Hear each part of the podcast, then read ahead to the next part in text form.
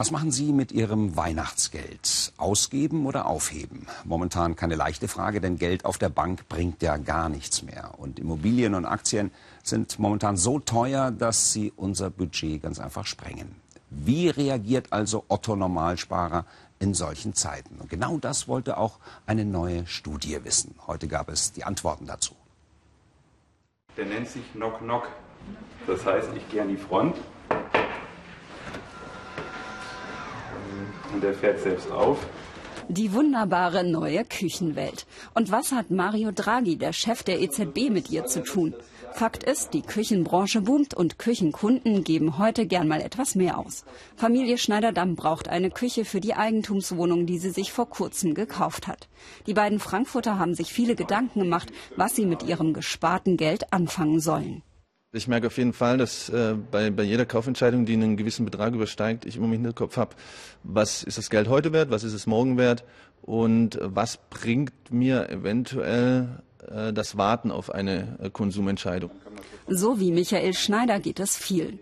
Die Direktbank ING Diebe hat zusammen mit den Wirtschaftsforschern vom ZEW untersucht, wie die niedrigen Zinsen das Sparverhalten verändern.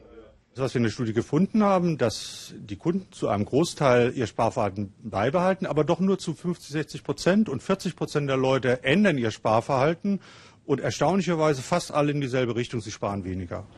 Seit 2010 zieht der private Konsum an und ist wesentlich für das Wirtschaftswachstum. Der Deutsche Handelsverband bemerkt, dass die Menschen angesichts der niedrigen Zinsen gern in sogenannte längerfristige Konsumgüter für das eigene Heim investieren ausgeben statt sparen.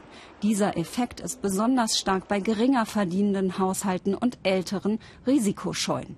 Junge, risikobereite, sehr gut Verdiener investieren in den Aktienmarkt und können dort Rendite erzielen.